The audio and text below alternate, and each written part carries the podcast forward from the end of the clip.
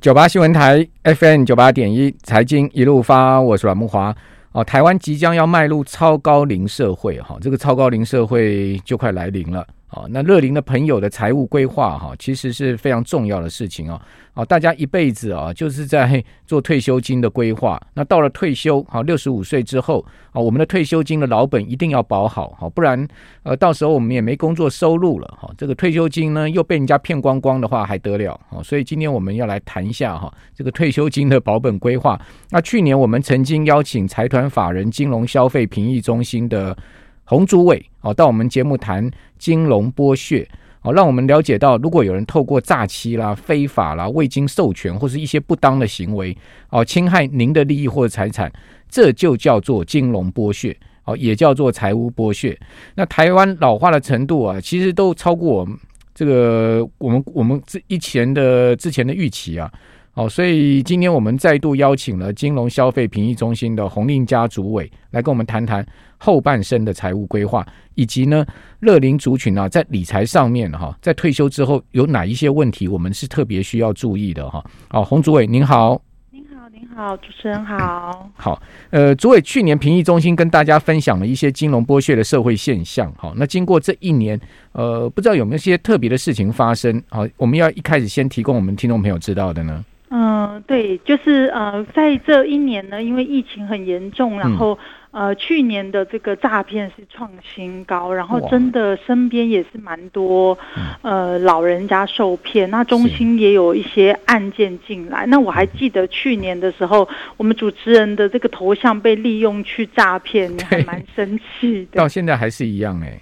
对呀、啊，然后而且是这个状况，不只是我们台湾，嗯、就是世界各国，包含加拿大什么的，都有通报这件事情。那加拿大比较特别，它是很多老人家的那个退休金跟储蓄，随着这个虚拟货币呀、啊，就什么比特币啊，什么币很热卖嘛，然后就。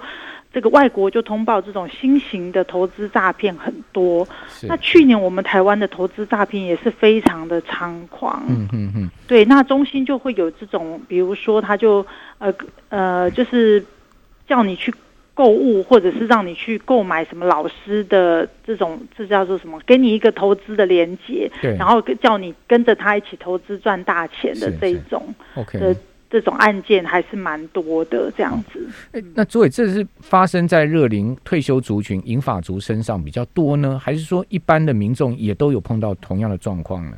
呃，一般民众应该也都会有，不过因为我们特别关心的，就是因为老人家他就这个一旦被骗了以后，就可能毕生积蓄都没有了，那接下来也没有工作了嘛，所以呃，世界各国就不只是我们台湾，也都呃一直在强化说呃要。遏制对于高龄的这种退休金啊、储蓄，然后因为他们可能因为一方面没有工作，所以就会想要去好好的来理财，结果没想到就掉进去这种别人编制好的陷阱啊，什么保证获利啦，然后不然就是哦，我这个老师什么投资港股、投资仙股、投资什么股，然后让你赚很多钱。那我们台湾的长者就是，其实，在年轻的时候，以前的时候这种。股市起起伏伏的，呃，还是蛮多人是股市的那种老手，是，对对，所以就哎，看身边的朋友都哎，好像投资股市很容易赚钱呐、啊，然后就想要去也来玩一把，然后就也是去年的这个我们的高龄的诈骗的、嗯、的数字是蛮高的，这样子。OK，对，好，那台湾再过三年呢、啊，其实就一百一十四年就会。进入到超高龄社会了，对不对？是。是所谓超高龄社会，就是六十五岁以上人口会占总人口抽数超过百分之二十，就五个人里面就有一个是热龄长者了。对对对对对。哦，那再加上我们国人平均寿命越来越长嘛，已经到了八十一岁了。好，所以说，呃，所以评议中心都特别注重在热龄人口这一块上面的金融剥削，是是这个趋势演变，是跟着整个大社会的环境是在脉动的嘛。是对，而且我们的案件也是有一点点的略微增加。嗯嗯，对，然后就是嗯，长者也会认为说，哎，他可能当初哎听这个呃，可能李专介绍啊，或者是朋友介绍的一些商品，他就会贸然的去购买这样子。可是他可能不了解。嗯。那我们去年也有接获比较特殊的案件，就是。这个有那个年轻貌美的这个理专呐、啊，嗯、或者是保险人员呐、啊，嗯、啊，就短时间之内让他买了这种好几十张保单呐、啊，嗯、就是有点类似这种粉红剥削。OK，对，因为他比较孤单嘛，嗯、对，就是用用美色就对了。对对对对对也是有特殊的这种。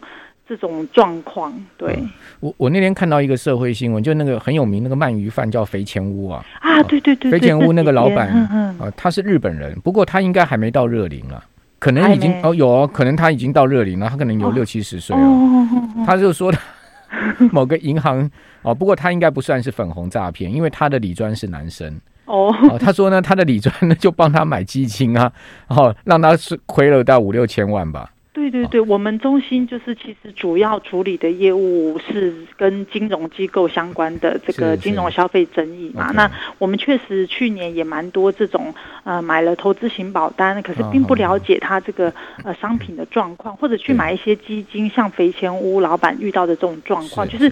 因为其实去年到今年，因为战争啊、疫情啊，那个波动其实很大。那老人家们根本就搞不清楚，说啊，这个结构在、嗯、这个基金到底是怎么样子在操作的？了解。对对对，就是可能 不了解商品，然后就直接签了一大堆文件，以后就到之后才发现说，哎，这个原来是很大很大的风险，嗯、会有损失的这样子。呃，所以诸位，我我想呃，厘清一下，我们评议中心所处理的案件。大部分我们所能接受的案件是什么样的类型？是跟金融机构有关的。那假设说呢，我知道现在有很多的诈骗网站，它是设在境外，哦，比如说它的主机房都是在呃你不知名的地方，嗯，哦，那不要说评议中心，可能连那个调查局啊，好，或者是说呃警政单位，他们都不容易追查了。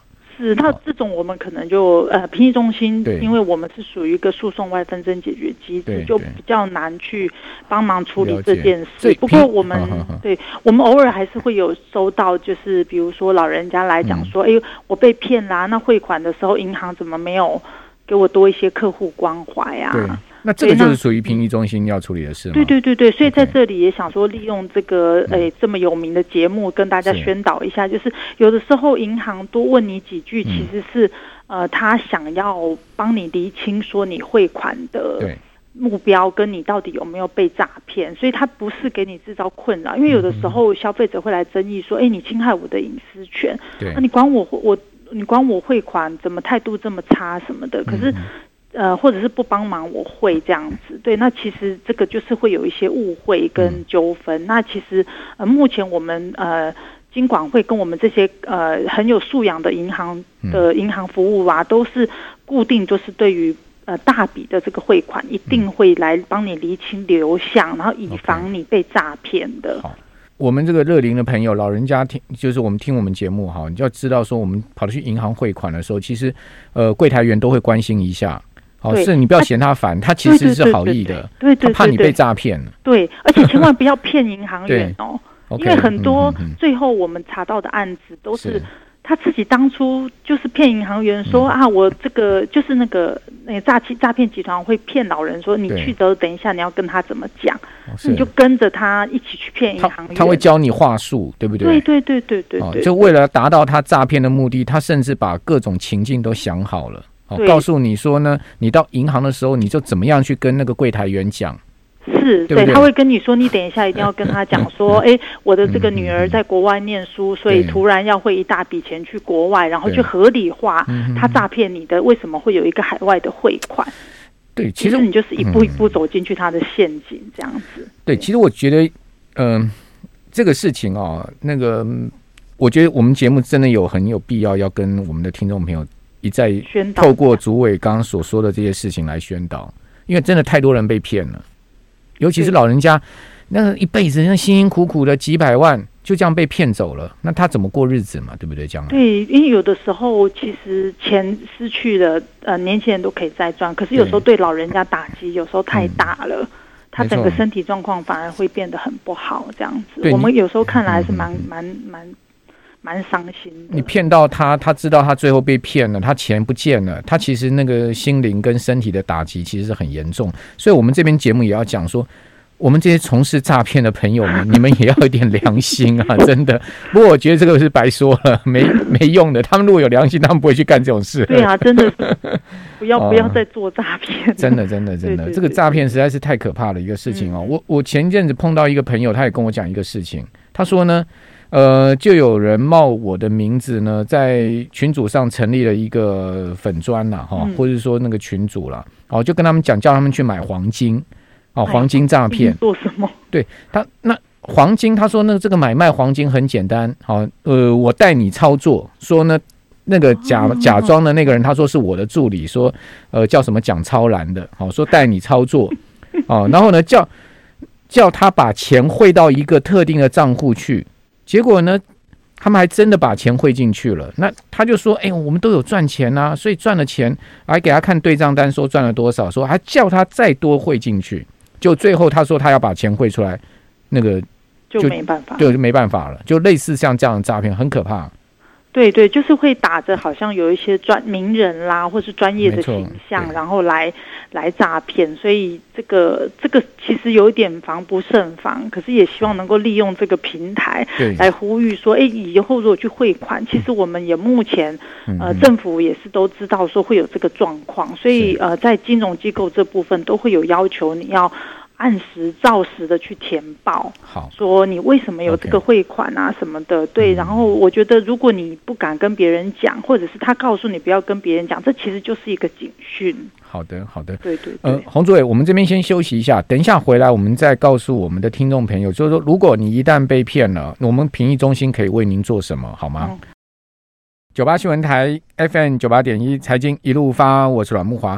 好，其实诈骗集团真的非常喜欢啊，瞄准高龄者，因为第一个高龄者他们可能在资讯接收上面哈是有落差的，哈，不像年轻人嘛，呃，这个有朋友啊，有有这个媒体吸收能力，所以大体上年轻人要被骗了哈，真的是相对比较 比较少一点了。高龄者被骗的这个情况是真的是比较多哦，因为他资讯接收上面有落差。第二个，有些高龄者其实他们的呃一些呃处理事情的日常生活处理事情的能力在退化哦，所以说呢，在这样状况下也很容易变成是诈骗集团眼中的肥羊哦哦，所以种种原因呢，呃，刚刚洪主也讲得很清楚哦，就是高龄者现在热龄的朋友呢，变成是诈骗集团现在最主要锁定的对象。然后用什么样的诈骗方式呢？透过什么灵骨塔啦，刚才讲说这个粉红陷阱啦，哦，或者是说呢，呃，用用这种呃各种的管道跟方式呢去接近你，然后呢告诉你说投资可以获利啦，哦，种种的方式呢去骗到你的钱财，哦，那骗到钱财之后呢，你要去把这个钱财追回来哦，后面的情况可以讲说是非常困难哈，因为。他们动辄就是把账户放在海外，不然就是主机房放在海外。据我知道，警政署啊、刑事局啊、调查局啊，哦，都有在侦办，都有想要处理这些事情。但是呢，这个侦办上面跟处理上面也是困难重重，因为毕竟这些呃诈骗集团的人，他们非常老练，哦，他们都非常清楚说呢，怎么样去阻断警方的呃种种侦办跟追查了，哦，因为他们 太太厉害了，因为这个一本万利的生意了，讲实在的，他们都做很多功课了，哈。好，那我们今天，呃，到底如果你真的是被骗到钱了，好，有没有一些救济管道？好，我们今天继续来访问金融呃财团法人呃金融评议中心的洪令家主委哈。那主委，这个评议中心可以替被骗到的这些热龄朋友做些什么事情呢？嗯。说实在，就是像刚才我们主持人讲的哈，对这个诈骗很多都是涉及境外，或者是非常高科技，然后有的是呃成员也很复杂，它是非常难以侦办的哈。对，那呃评议中心能够做的，其实主要是消费者跟金融机构中间的纠纷。那所以我们目前去年就明显有收到几个案件，就是属于比如说跟银行汇款啦。或者是说证券投资的一些投顾公司的一些争议，那如果对方确实是这个呃金融机构的话，我们可以处理。所以在这里第一件事情要跟大家宣导的是，如果你要做交易的时候，千万不要去相信那种所谓地下的让你发横财的，因为他只要没有牌照的话，其实呃不是主管机关许可的金融机构，评议中心没有办法帮你。那评议中心没有办法帮你的时候，你要想说，诶，他跟你说保证获利啊，保证让你赚多少钱，其实都是随时你都可能拿不回来。对，因为你根本没有合法的管道去把这些钱要回来。OK。对，所以第一件事是，哦、如果它不是合法的，你为什么要担这么大的风险跟他交易呢？嗯。对，大家可能要先思考这个问题。那如果他是一个合法的一个呃这个呃金融机构的时候，你跟他交易上面，不论是你觉得你被诈骗了，或者是哎这个交易上面他为什么没有帮你把关？因为像去年的状况就是。呃，今年也有一直有这个状况，就是老人家被骗嘛，那觉得说，哎，为什么银行没有帮我把关，或者是我们有一些信用卡盗刷的问题，嗯、那评议中心都会受理这些，呃，是呃信用卡公司或者是银行的这些交呃消费者纷争，是，对，那你就可以先来申诉，然后申诉之后如果没有得到。这个妥善的处理以后呢，六十天内可以来申请我们金融消费评议中心的评议。嗯，那在评议的过程当中，委员们就会呃帮你去看双方有没有办法得成达成一些和解或调解，然后不然的话，我们会就这个服务的情状下看说，哎，银行有没有这个呃应该注意到的善良管理人注意义务，有没有帮你去注意到这样子？嗯、对，那可是去年有蛮多的案件，其实都是消费者自己去骗银行。对。对，所以我才说，哎，真的是要利用这个很难得的这个空中的平台来跟我们的听众讲。对，就是如果你骗了银行，那你之后还要叫我们怎么样来保护你？这真的好难哦。就你不能去欺骗银行，你欺骗了银行，然后你这个钱被骗走了，然后再叫评议中心，评议中心也帮不了忙了。对对对，对对这就是去年我们遇到比较，嗯、就是哎，我们也觉得说他这个老人家被骗好可怜。就老人家真的是被洗脑了，很可怕哎。对，所以还是预防胜于治疗。嗯、就是哎，要多多听听这些节目，然后了解到说，哎，其实就是如同刚才我们这个主持人讲的嘛，就是有些这个诈骗就是想要从老人家当做肥羊来当把你当做这个特定的目标。嗯、那为什么呢？因为他可能觉得说，哎，你可能独居，哦，你又存有很多的退休金，这真的就是就是。经典的肥羊这样子，对，然后他就是觉得说，哎，你的这个哎很多资讯也不知道，那你可能看新闻就会以偏概全的去相信说，哎，投资这些新型的投资商品可以赚很多钱，所以你不要去找银行哦，你要来找我，嗯，对不对？然后就是哎，比如说像刚才主持人讲那个投资黄金，我就觉得哎啊，黄金银行还有比特币，现在数位货币也很多诈骗呢，对呀，那就是。就是如果合法的，为什么不走合法的管道，要去走非法的管道？那那个其实就是一个很重要的警讯，就会希望我们的对，对听众要多注意这样。一般民众要怎么样去辨别那个是合法还是非法？譬如我举个例子啊，诸位，呃，前几天呢，就是在网络上面有很多的那个郭董的照片啊，郭董的照片，然后呢，还其中有几个广告也把我的照片跟郭董放在一起，还蛮真的蛮瞧得起我的，都是非常对。然后呢？